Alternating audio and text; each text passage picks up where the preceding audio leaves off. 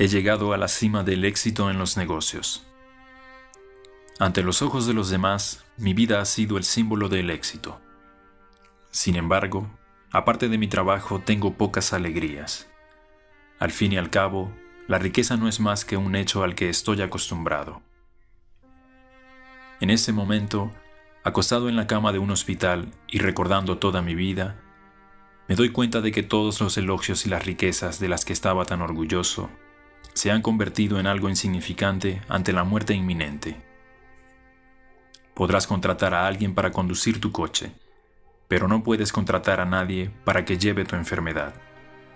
Las cosas materiales perdidas se pueden recuperar, pero hay una cosa que nunca se puede hallar cuando se pierde, la vida.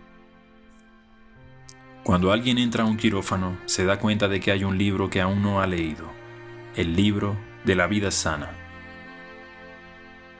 Sea cual sea la etapa de la vida en la que te encuentres en este momento, al final vamos a tener que enfrentarnos al día en que caiga el telón. Atesora tu amor por la familia, el amor por tu esposo o esposa, el amor por tus amigos. Cuídate y preocúpate por los demás.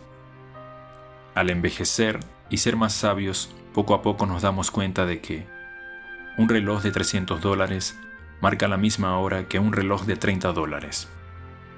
Si llevamos una cartera o un bolso de 300 dólares o uno de 30 dólares, la cantidad de dinero que contiene dentro será la misma.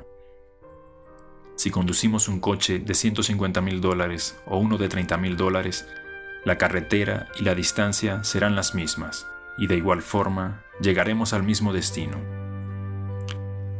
Si la casa en la que vivimos es de 300 o de 3.000 metros cuadrados, la soledad será la misma.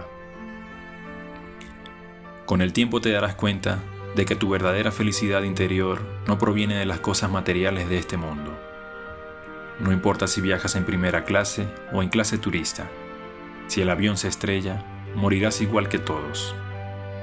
Así que Espero que te des cuenta de que tener amistades y viejos amigos, hermanos y hermanas, con quien conversar, reírte, hablar, cantar canciones, hablar de norte, sur, este, oeste, o del cielo y la tierra, eso es la verdadera felicidad.